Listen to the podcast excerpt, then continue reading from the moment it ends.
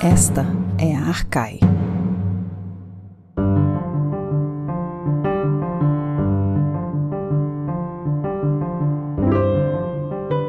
Olá, ouvintes, bem-vindas e bem-vindos a mais um episódio do podcast Arcai. O personagem de hoje é Heracles. E para nos falar sobre essa personagem, temos o prazer de receber a minha colega e a minha amiga, Cristina Franciscato, doutora e pós-doutora em letras clássicas pela Universidade de São Paulo. Eu sou a Beatriz de Pauli e junto comigo para esta entrevista está Lorena Ferreira e na produção Flávia Amaral. Cristina, seja muito bem-vinda ao podcast Arcai. Muito obrigada, Bia. Agradeço a Lorena, agradeço a Flávia, a Fernanda, toda a equipe. Estou muito contente de estar aqui com vocês, com essa equipe querida. Nós estamos muito contentes de receber você, Cristina. E para a gente começar, Vamos primeiro falar um pouquinho sobre a sua trajetória acadêmica. Qual foi o seu caminho até os estudos clássicos? Bom, a minha, minha trajetória começa quando eu tinha oito anos, Bia, porque eu ganhei dos meus pais uma coleção do Monteiro Lobato, né, do sítio do Pica-Pau Amarelo. E aí dois volumes me chamaram muita atenção, Teseu e o Minotauro e os Doze Trabalhos, né, de Hércules. E aí meu interesse por esse tema começou aí. Depois eu fiz faculdade de jornalismo aí na ECA, lá, lá na, na, ECA em São Paulo, e depois eu acabei indo para Fefelece e fazendo mestrado, doutorado, enfim, em grego. Mas isso começou porque eu sempre, sempre estudei autodidaticamente literatura grega, mitologia grega, e eu tive uma livraria uma livraria aqui em Bauru, Livraria Espaço Cultural, chamada Daphne, né? tinha que ser nome grego, e eu promovia muitos eventos aqui. E o Instituto Jungiano de Bauru e região funcionava também na minha livraria. E sempre que eles é, iam fazer lá os seus simpósios, eles me pediam para falar alguma coisa sobre literatura grega. E é, na época, eu, eu ia sempre para São Paulo, eu tinha aula com um professor aí do Rio, que era o professor Junito de Souza Brandão, ele dava cursos em São Paulo. E sempre que eu ia fazer alguma fala na Daphne para os junguianos, aí eu é, escrevia o texto. Imagina, naquela época mandava por carta para o Rio, esperava alguns dias e depois ligava, professor, eu falei alguma, tá tudo bem, posso falar isso, tal, tal, tal. Aí, infelizmente, o professor Junito faleceu e eu fazia um curso nessa época na PUC com a Raquel Gazola, né, que é uma professora lá da PUC, especializada em Platão, e ela estava dando um curso de tragédia grega. Imagina só, eu estava fazendo por alegria, completamente, não era a minha área até então. E como ele havia falecido, eu ia falar sobre as bacantes de Eurípides, porque o tema do, do simpósio era o feminino. É, e eu ia falar o feminino tomado pela loucura divina e eu fiz lá meu texto e pedi para Raquel que lesse. A Raquel leu, olhou, olhou, falou assim: Olha, Cristina, eu não sei bem o que dizer desse texto, mas eu sou amiga do tradutor, até então, o tradutor das Bacantes, o professor Torrano, já Torrano da USP. Então eu posso marcar uma entrevista, se você quiser, com ele. E aí eu fui. Imagina, eu era. Eu sempre fui um pouquinho desligada, assim, eu não tinha ideia de com quem eu ia falar, que era com o Torrano. Ele foi muito gentil, generoso, me atendeu, fui na sala dele. Aí eu falei, ele falou: Bom, diga então ao que veio. Contei todas as minhas ideias mirabolantes sobre as bacantes. E ele, você conhece tão bem, né, Bia? Foi fazendo uma cara assim, é, não muito auspiciosa, eu diria. E só que, como eu falo muito, eu já estava falando, eu fui até o fim com as bacantes. E no final, eu achei que ele estava odiando o que eu estava falando, sabe? Pela expressão dele, ele foi franzindo o senho assim. Aí depois ele falou assim: eu gostei, você já pensou em fazer um mestrado né, na, na área de, de grego, de, de letras clássicas, de grego? Eu falei, não, porque nunca tinha passado isso pela minha cabeça. Eu tinha uma livraria, é, sou de Bauru, nunca tinha pensado nisso. Eu falei, não. Ele falou, pois eu acho que você deveria pensar, deveria fazer. E tem mais, você deve procurar o Flávio Ribeiro, hoje professor da Unicamp. O Flávio estava terminando o doutorado na época, porque ele é o melhor professor de língua grega que você pode ter, e daqui a pouco ele vai terminar o doutorado, não vai ter mais paciência de começar do alfa, beta, gama. Então, procure ele. E, e eu, sem ter a menor noção de onde eu estava entrando, como e por quê, eu fiz isso. E cheguei aqui em casa, em Bauru, e falei para meu marido: ah, eu acho que eu vou fazer mestrado. Ah, porque detalhe, Torrano falou, só tem um detalhe, um detalhe. Você tem que aprender o grego antigo. Ah, tá. Como se fosse assim, né? Ah, tá, tudo bem. Aí eu procurei o Flávio, aí eu fiquei com o Flávio dois anos direto, tendo aula semanalmente. E depois, só que daí eu acabei fazendo o mestrado, entrando no mestrado, e eu tive como orientador não o Torrano, mas o professor Medina. E acabei fazendo mestrado e doutorado com Medina, né? Mas o início dessa história toda foi dessa forma. Totalmente, eu diria, por uma tique. Só que eu confesso para vocês, se eu soubesse exatamente tu, todas as variantes envolvidas na questão, eu nunca teria entrado. Mas depois que você entra, eu acho que vocês sabem muito bem, a gente se apaixona, a gente se apaixona pela língua. Aquilo para mim era um desafio, não era uma tradução, né? Porque na USP a gente precisa traduzir uma obra. E eu, aí eu fecho um círculo, porque eu falei que eu comecei pelos 12 trabalhos de Hércules, e na época não tinha nenhuma tradução da tragédia Héracles de Eurípides em português. E eu simplesmente fiz um raciocínio absolutamente simplório, pensei, não, já que não tem nenhuma tradução, eu vou traduzir o Héracles, e assim eu fecho um círculo existencial. Eu comecei com Hércules, agora eu traduzo não tinha noção do que eu estava falando. Aí essa tradução do Heracles foi um desafio imenso, mas eu fiquei apaixonada, eu não conseguia é, largar. E assim fui. Depois fui para o doutorado e, e, cheguei até aqui. Nossa, que interessante, Cristina. E conta mais um pouco assim para a gente, né? Já que você é dona do canal Canto das Musas, né? Passeando pela literatura grega no YouTube, é, que é atualmente um canal com mais de 7 mil seguidores. Como surgiu essa ideia do canal? Do mesmo jeito, Lorena, sem querer, sem planejar e eu ainda relutei muito, porque, na verdade, assim, é, fizeram as moiras, né, que eu nascesse é, e morasse aqui em Bauru e aqui ainda estou. E quando eu fui fazer jornalismo em São Paulo, a minha ideia é que eu queria ser correspondente de algum grande órgão de comunicação, tipo assim, Paris, Milão, Nova York, Tóquio, sabe? Tipo assim. Mas aí Afrodite me pegou na contramão, fiquei apaixonada, casei e voltei para Bauru. Então é, é a Moira. Com a Moira, vocês sabem muito bem, que a gente não discute, né? Então, dito isso, eu nunca pude seguir uma carreira acadêmica como docente, eu estou em Bauru. Então, eu fiz o que pude, só que desse fiz o que pude,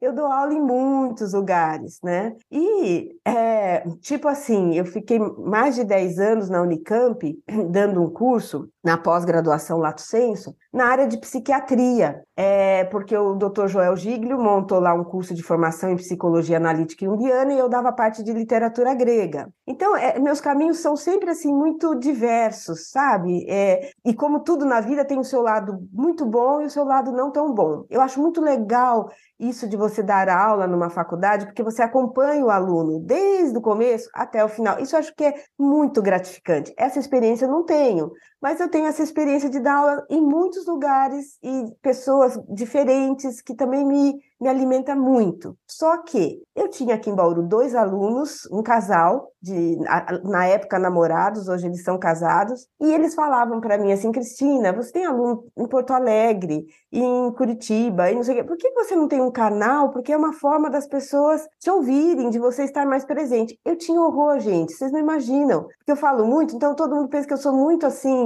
é, sabe, extrovertida, mais ou menos, coloca uma câmera na minha frente, eu já fico travada. E eu falava: não, esse negócio não é para mim. Mas eles insistiram. E um dia eles falaram assim: vamos fazer o seguinte: você vai dar um curso aqui em Bauru, é, a gente troca, a gente assiste o seu curso e a gente faz a filmagem e a edição do canal. Aí eu fui lá, eu tenho um espaço aqui em Bauru ainda, lembra da Daphne? Não é mais livraria, mas tem um espaço onde acontecem cursos e tal. Aí eu fui na Daphne, sentei numa cadeira, inclusive uma amiga minha muito estética falou: Cristina, você estava com uma camisa estampada numa cadeira listrada. Eu falei: imagina que eu ia ver esse detalhe, nem percebi. Ficou assim. Eu sentei, falei sem parar, tipo, não sei, uma hora, sobre a sedução do mito. Aí eles editaram aquilo, picotaram, mas sem luz, sem som apropriado, assim, absolutamente caseiro. E eles falaram: bom, quando tiver 100 pessoas, aí o canal fica canal, né? Tem, uma, tem alguma coisa assim. Muito bem. No, no segundo dia já tinham as 100 pessoas e, sabe, uma coisa é, surpreendente. E aí uma série puxou a outra e aí a gente foi se profissionalizando mais, aí a gente tinha luz adequada, tinha som adequado, aí a gente colocava ilustrações. E, e, e, tem uma série que eu achei que ficou muito bacana, que é a Odisseia. Né? Porque eu fiz a Guerra de Troia, mas não fiz a Ilíada, eu fiz a Guerra de Troia. Na Odisseia eu fiz canto por canto, ficou bem legal, sabe? Então foi, foi também sem querer, Lorena, que eu entrei nessa de ter um canal. Aí, durante a pandemia, ele ficou absolutamente parado. Até hoje eu não fiz nenhuma série, mas assim, sei lá, vão aumentando as pessoas que seguem o canal. Aí, quando eu faço qualquer coisa, dou uma entrevista ou, ou dou uma aula que alguém me manda a gravação, eu subo para o canal. E agora, uh, esse casal, eles tiveram gêmeas. E isso também foi um fator definitivo para o canal ficar um pouco parado. E agora talvez a gente volte. E se voltarmos como estamos estudando, a série, a próxima série vai chamar Heracles. Olha só. Eu e esse meu personagem, ele não larga de mim, nem eu largo dele. Assim vai. Maravilha, Cris. Bom saber que o canal aí vai voltar, que vocês estão com esses planos. É muito interessante. Aliás, as suas atividades, elas são muito ecléticas, né? E, muito. A, sua, é, e a sua experiência também dando aula, né? Extrapola os limites da sala de aula. Você dá aula também em viagens, durante as viagens que você faz para a Grécia, que é uma atividade extremamente interessante e eu tenho certeza que muita gente vai morrer de inveja quando você contar um pouco mais para a gente dessa sua atividade. Então, olha, é uma... também aconteceu sem querer, como sempre, né? Como comentei com a Lorena. Mas assim, eu, eu comentei que eu tive uma livraria durante 12 anos, a DAF. Quando essa livraria, e ela era uma livraria naquela época, antes de ter Casa do Saber, antes de tudo isso, aqui em Bauru, no, no formato muito singelo, mas era um espaço cultural, a gente promovia cursos. Eu nunca dei um curso, isso é o mais interessante. Eu nunca dei um curso na minha própria livraria, quando eu tinha. É só depois que eu comecei com essa história. Mas eu trazia muita gente, promovia isso, aquilo. E quando a Daphne foi fazer 10 anos, eu fiz um projeto muito legal chamado Olhares sobre o Mundo Grego. Eu convidei quatro professores, um para falar da história né, econômica, política da Grécia na Antiguidade, um para falar da arte grega, da filosofia grega e da literatura grega. E eu coloquei desse projeto, mas assim, sem querer, assim, eu até falava, eu explicava, falava para o meu marido, não, é para dar um glamour. Então eu coloquei ao final do projeto, quando a Daphne fizesse 10 anos, uma viagem para a Grécia. Só que era com a agência aqui de Bauru, tudo assim, mas eu realmente eu coloquei para dar um glamour, eu não achei que fosse acontecer. Aconteceu com 23 pessoas, eu nunca tinha feito isso. Aí eu fiz. Olha, eu posso dizer para vocês com a maior sinceridade, graças aos deuses todos, a viagem foi maravilhosa. As pessoas que foram gostaram muito, mas eu fiquei exaurida e eu falei, isso não é para mim, nunca mais eu vou fazer. Agradecer muito aos deuses por ter dado tudo certo, mas eu falei, isso não é para mim. Passado um isso foi em 98, imagina só, século passado. Em 2004, tinha uma agência em São Paulo chamada Ásia Online, entrou um sócio novo, Alexandre, que transformou em Latitudes. E a Ásia Online, como diz o nome, só levava grupos para a Ásia, né? Índia, Butão, Tibete, enfim, Ásia. E esse Alexandre entrou com uma proposta, mudou o nome para Latitudes, de fazer viagens também para o Ocidente. E aí ele chegou até mim. Eu dava cursos na Palas Atena, na Associação Palas Atena. Através da Palas Atena, ele chegou até mim. Também teve uma coincidência, porque meu marido foi para a Índia com essa Ásia Online. Contaram para ele que tava, esses projetos estavam em andamento. E quando falaram que era para a Grécia, ele falou, ah, mas a minha, minha mulher, minha esposa, é, mexe com isso. Então, via Palas Atena, via essa coincidência, chegaram até mim. E eu tentei, eu falei, não, não, não, não quero, não, imagina, não quero, fui. Porque daí não, fui seduzida pelo projeto, achei bacana e fui. Isso foi em 2004, a minha primeira viagem. De lá para cá, eu fui todos os anos exceto nos anos de pandemia. E eu levo não só para a Grécia, mas eu levo para o mundo grego antigo. Então eu faço Grécia, sul da Itália, Sicília e Ásia Menor, ou seja, Turquia hoje, né? Que eu gosto de falar Ásia Menor para ser bem antiga mesmo, né? Então, e, e eu me divirto muito. É, é, um trabalho que todo mundo acha, oh, eu também quero ir. Não é bem assim, porque exige bastante. Pelo menos para mim, para o meu temperamento, porque eu dou aula o dia inteiro. Sítio arqueológico, museu, e eu vou só para isso. A, a, Latitudes tem a figura do anfitrião Latitudes, que vai para resolver as questões práticas. Eu vou só para dar aula mesmo. Mas é uma alegria, eu adoro estar, eu nunca me canso. Gente, é, todos os roteiros que eu já fiz, e foram vários, é nunca falta Delfos. Eu amo Delfos e foi comigo para a Grécia, tem de ir para Delfos, né? E eu nunca me canso. É um lugar que eu que sempre a Grécia, levo para Sicília agora o ano que vem a viagem da Latitudes que eu acompanharei um grupo é para Sicília, eu amo, mas eu, quando eu vou para a Turquia também é, é, é muito estimulante para lá e fazia ali todas as cidades ali da costa da Ásia Menor, mas eu amo mesmo ir para Grécia, Grécia, né? É, me sinto muito em casa lá. Que sonho, Cris, maravilha, muito bom saber, conhecer mais também das suas atividades. Bom, nós vamos fazer um breve intervalo e já voltamos para conversarmos sobre Heracles.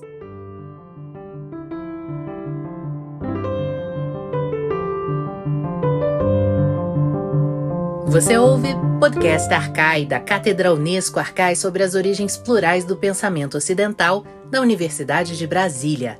Assine nosso conteúdo no lugar em que costuma ouvir seus podcasts.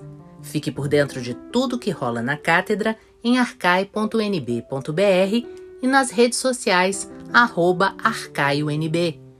E lembre-se, Arcai é com CH.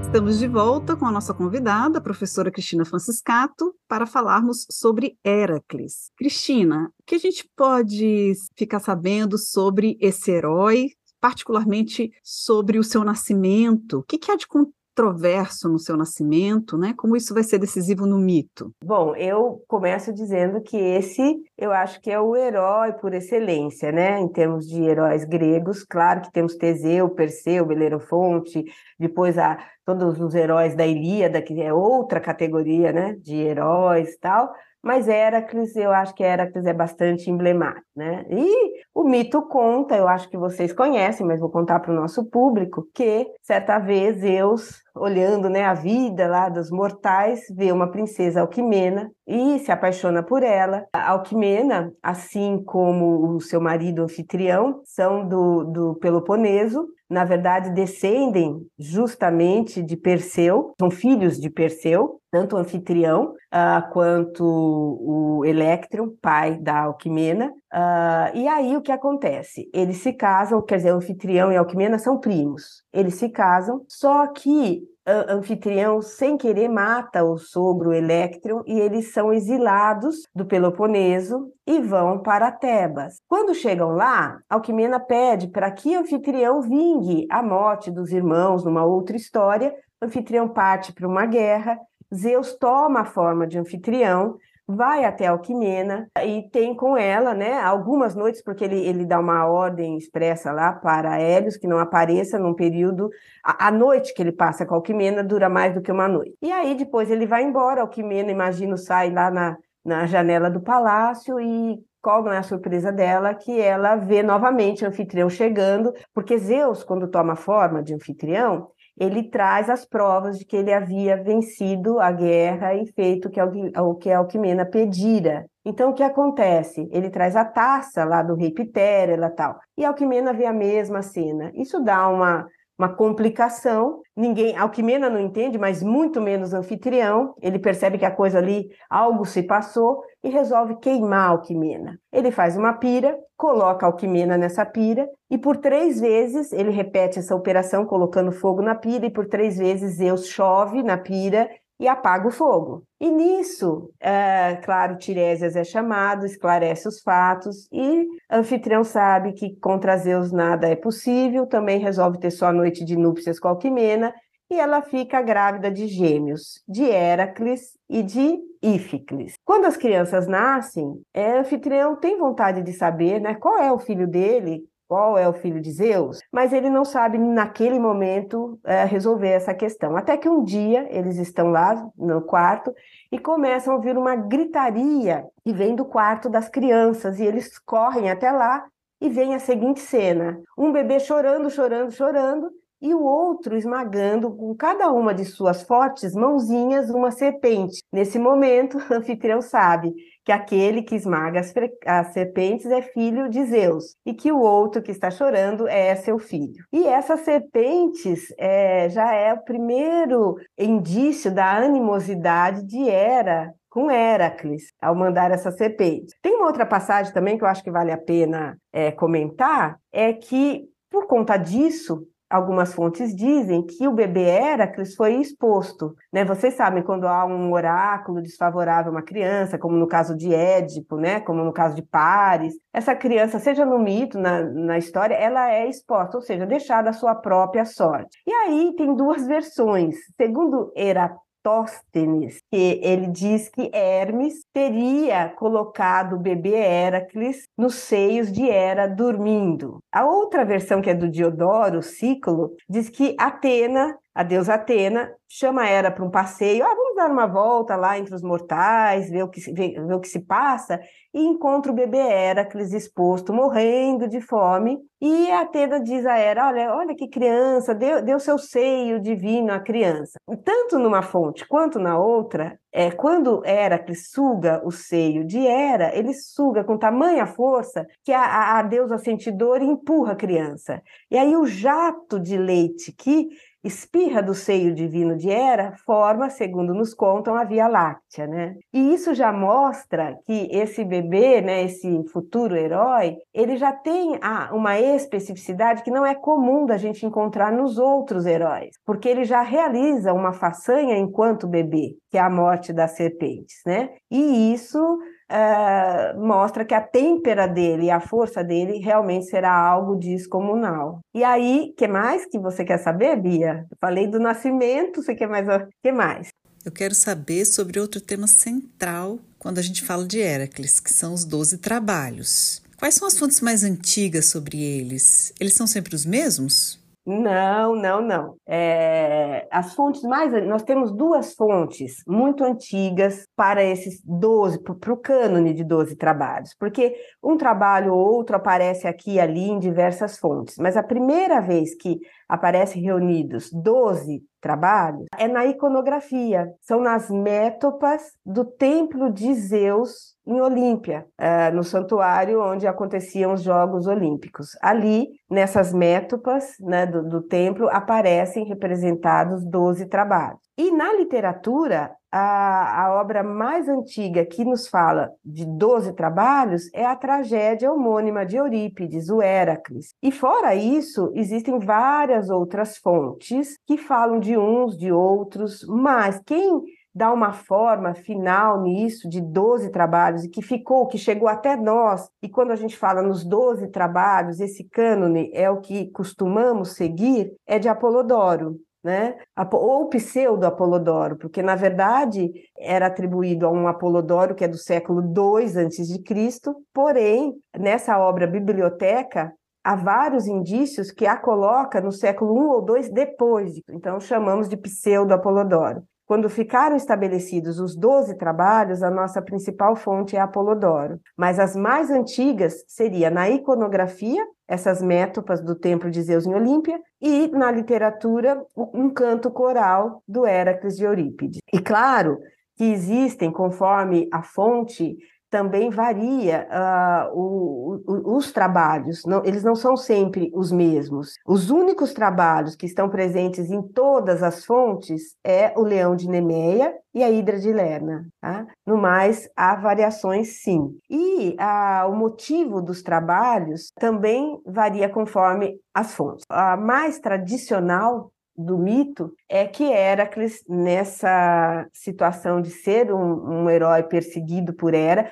e aqui é uma coisa importante de colocar: o nome dele era Alceu, né? Como o pai, é, desculpa, como o avô. Porque assim, olha, até vou explicar isso melhor, que eu acho que eu fiz confusãozinha no começo da nossa conversa. Nós temos Perseu, né? Perseu tem Alceu e Alceu tem anfitrião. Então, o pai humano de Heracles é anfitrião. Portanto, o avô dele é Alceu. O Perseu seria bisavô. E existe uma, um costume que vem desde a antiguidade e ainda hoje persiste, em alguns casos, que é colocar na criança o nome do avô. Então, o Heracles se chamaria Alceu. Muitas vezes ele é referido também como Alcides, Alqueides, que significa do Genos, da família de Alceu. Então, esse é o nome do nosso herói na infância, na juventude. Ele vai se tornar Heracles, que etimologicamente significa a glória, né? Cleos. Heracles vem do nome Hera, nome da deusa, e de Cleos, que é glória. Então ele vai se tornar o Heracles, aquele que fez a glória de Hera, a partir dos doze trabalhos. Então, na versão mais tradicional do mito, ele se casa, né, com, nesse momento com uma personagem, uma princesa também de Corinto, a Mégara.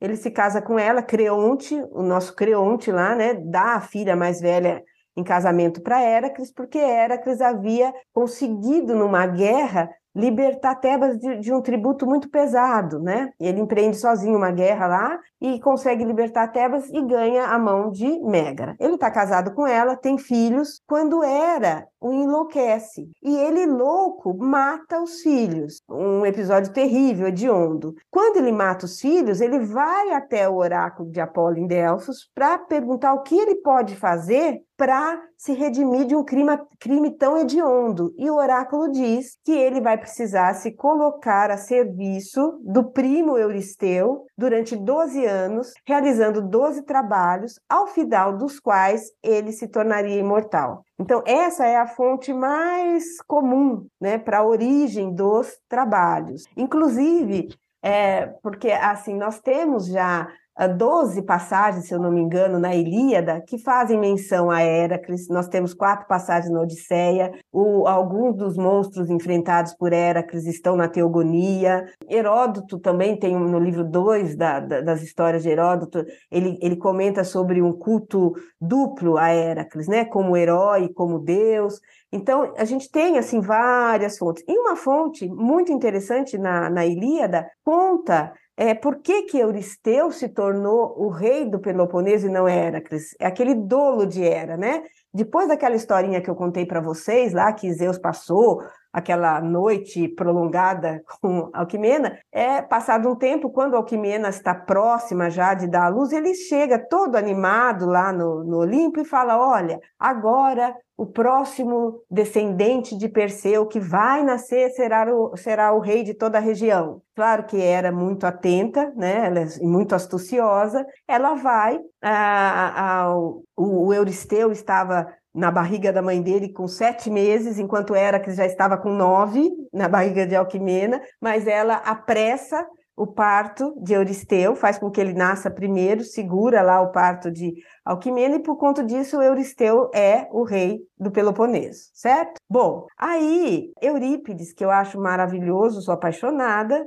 ele inverte essa ordem. E a gente tem essa ordem como a, a mais tradicional, porque autores posteriores, como Apolodoro e Diodoro, que são as nossas fontes assim mais que colocam esses trabalhos de forma mais organizada, eles mantêm a versão tradicional, a loucura como causa dos trabalhos. Agora, o que, que faz Eurípides, genialmente, na minha modesta opinião, né? Ele inverte a ordem e coloca os trabalhos, de certa forma, como consequência.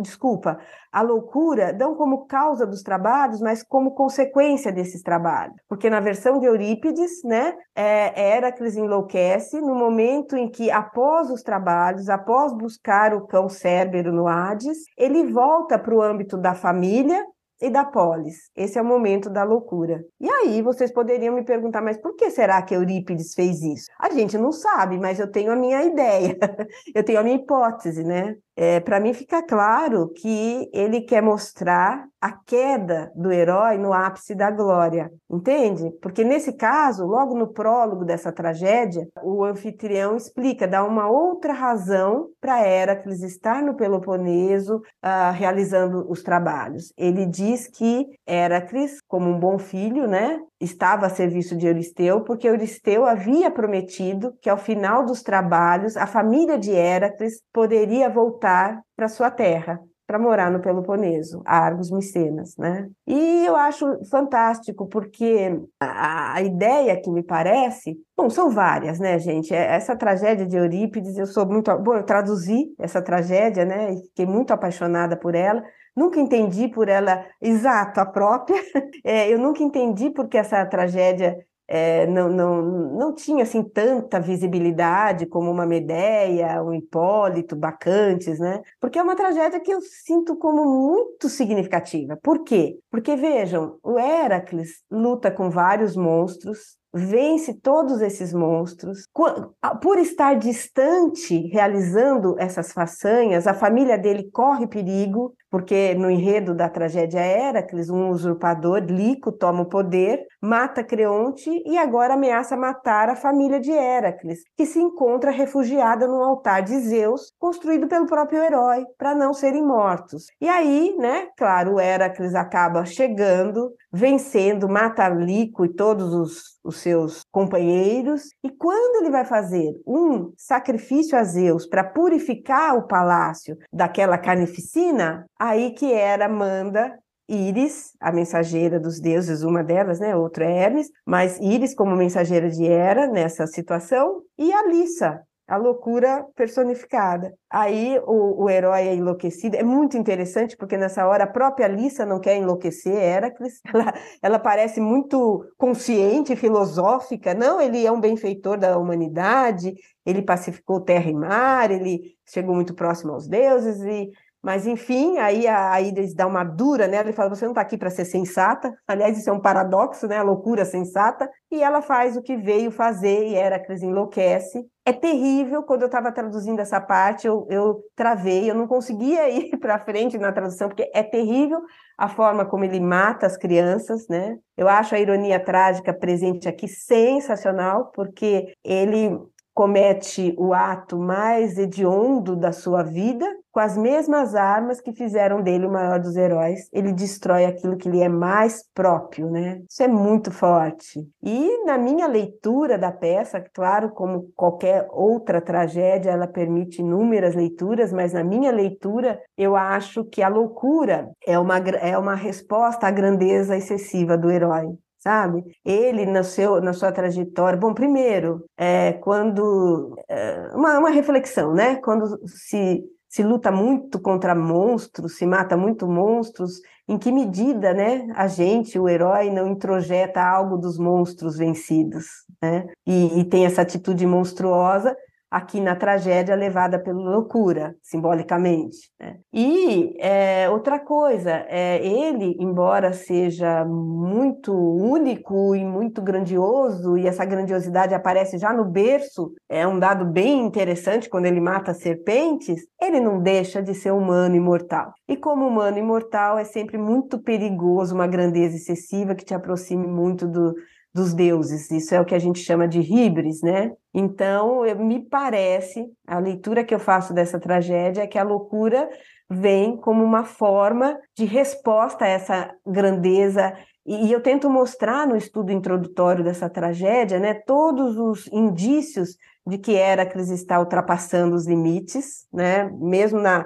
na desmedida da, da vingança. É claro que é natural que ele se vingue de Lico, mas tem várias passagens que ele poderia ter pegado um pouco mais leve, vamos dizer assim, né? E aí vem essa loucura como uma forma pendular de restituir os limites transgredidos por ele. É mais ou menos por aí que vai a minha leitura. Então eu acho genial o Eurípides ter feito essa inversão. A loucura não como causa dos trabalhos, como a versão anterior, mas como uma espécie de consequência deles, né? E é tão interessante, só um, ah, eu não, não resisto só fazer mais um comentário, que assim, vejam, né? A gente não pode esquecer que a tragédia é um gênero do século V, a epopeia está lá no século 8, 7, que é um outro momento, é o momento da aristocracia, aqui é o momento da uh, né, democracia, e o que, que acontecia na Atenas do século V quando alguém se sobressaía muito? Tinha ostracismo, né? Então, a pergunta é, como é que caberia, já que a tragédia é um gênero do século V, que acontece na Atenas do século V, como acomodar um herói como Heracles nesse contexto, com toda a sua desmedida, com toda a sua grandeza, né? Então, é, nossa, tem muita reflexão que é possível ser feita a partir do texto maravilhoso de Eurípides. Claro que eu sou suspeita. Muito interessante, Cristina. É um prazer te ouvir falar a respeito de Heracles, a respeito da sua tradução, né, da sua interpretação dessa tragédia. Infelizmente, nosso tempo acabou. Eu quero então te agradecer mais uma vez, muitíssimo, por ter participado hoje aqui conosco desse podcast. Muito obrigada. Olha, eu que agradeço, Bia. Um prazer enorme estar aqui com você, com a Flávia, com a Lorena, com a Bia, com a Bia não, com a Fernanda, que não está no momento, mas esteve, né? É muito bom estar com vocês, um prazer. Muito obrigada. Você ouviu o podcast Arcai da Cátedra Unesco Arcai sobre as origens plurais do pensamento ocidental. Produção: Ariadne Coelho, Arthur Sobreira, Beatriz De Pauli, Fernanda Pio, Flávia Amaral, Gabriele Cornelli e Lorena Ferreira. Locução: Marcela Diniz. Trilha de Dan Bodan. A Cátedra Unesco Arcai integra o programa de pós-graduação em Metafísica da Universidade de Brasília Acompanhe nossas atividades em arcai.nb.br e nos siga nas redes sociais. Até a próxima!